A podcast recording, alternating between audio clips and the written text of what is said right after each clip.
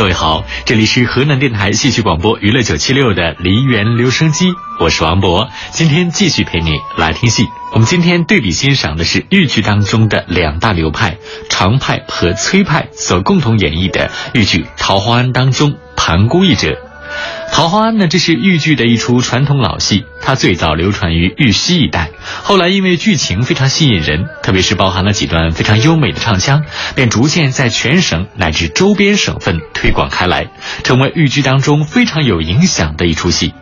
豫剧演员当中，只要是唱青衣的，几乎是没有不会唱的。豫剧名旦六大家，像常香玉、陈素贞、崔兰田、马金凤、严丽品、桑振军，都唱过《桃花庵》。我们今天首先来听到的是豫剧大师常香玉演出的《桃花庵》当中的一个精彩片段。那么，据常香玉大师生前艺术活动年谱当中记载，在豫西一带跑野台的时候啊，也就是一九三二到一九三五年的时候，常香玉就演过卖衣征子一折。一九三八年的四月份，常香玉随父母到了密县，认识马金凤，并且和他合作演出了《桃花庵》。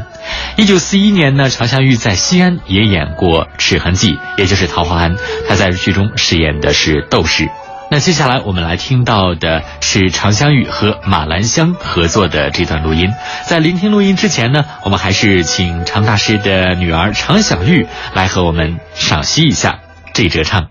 当年啊。嗯，我母亲在演这个《桃花庵》的时候啊，那会儿我还小，只是趴在那个台子底下呀，或者站在那个边木条啊看她演出。那个时候她演演出的这个斗士啊，在我的心目当中啊，太有魅力了。就是她那个大气啊，给我的印象非常的深刻。《桃花庵》有一场戏叫府下，也叫盘姑。这场戏呢，就是斗士。知道了，她的丈夫已经有了音信了，她要和这个小尼姑要斗一斗，要怎么样也要把她的丈夫找出来。但是，一旦听到她的丈夫已经不在人世了，她那个悲痛欲绝呀，她那一个声腔设计的呀，完全和人物融化在一起，叫人听了真是。心肺欲碎的感觉，大家在听的时候啊，不妨啊想一想，呃，戏曲当中的呃剧情，回到这个人物当中，我想大家听起来更有味道。好，接下来我们就来欣赏豫剧常派的《桃花庵》。妹妹呀，姐姐我是用醉了，与你作耍的，你进得府来，只顾往上看，你没往下看，你看吗？瞎看什么？哼！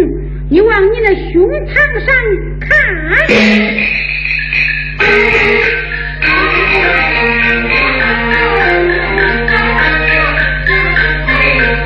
你不是严守清规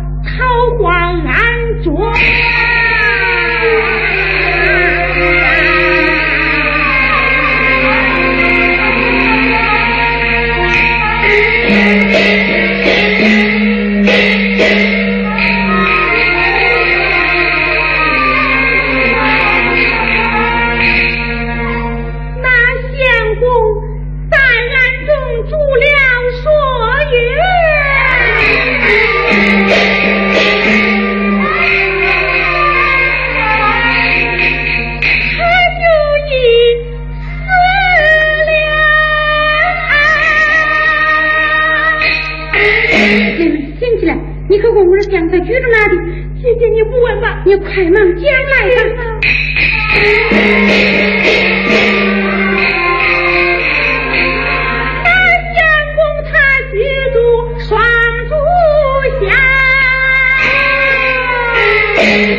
怎么他他他他是双柱相的人士？妹妹，你可问问那相公姓字名谁？你听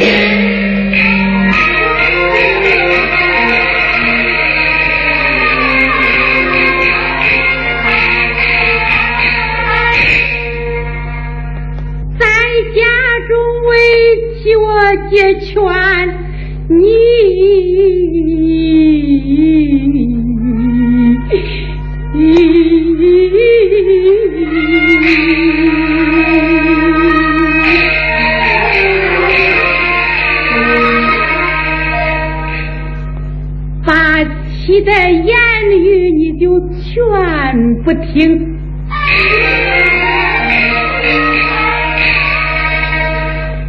我劝你在家多把那功来用，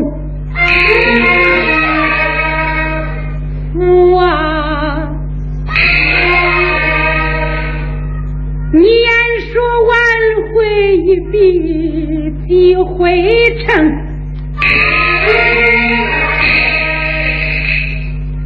只指望你出门去挽回，我怎能量到你一去？就有影踪了。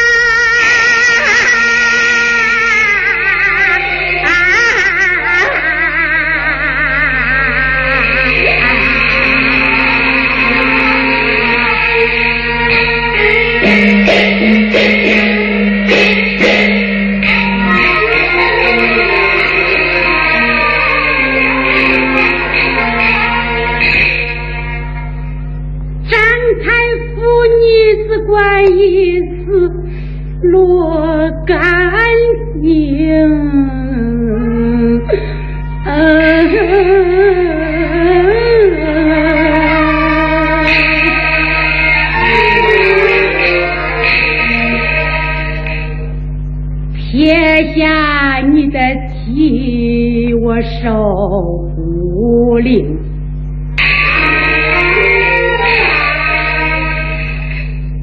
都是你今天盼来，我明天盼盼来，盼去我落了个空。我心中可不把旁人恨，我恨张才。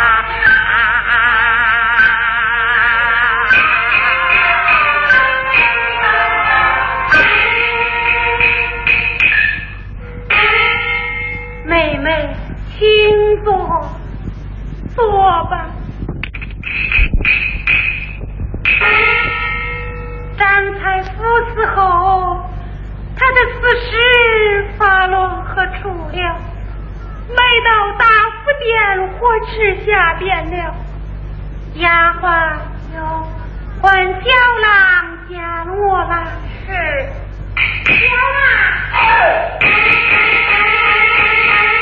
秦大婶小郎啊从今往后再不要找你那大叔了哎俺大叔回来了。你那大叔他啊。他死过了，大叔啊！小兰，不要啼哭，包子大姐买来白皮瓜子一颗。桃花庵，你那小。朋友们，刚才我们听到的是豫剧大师常香玉领衔主演的豫剧《桃花庵》的精彩片段。接下来稍事休息，待会儿一起来听豫剧大师崔兰田领衔主演的《桃花庵》当中盘古一折。待会儿见。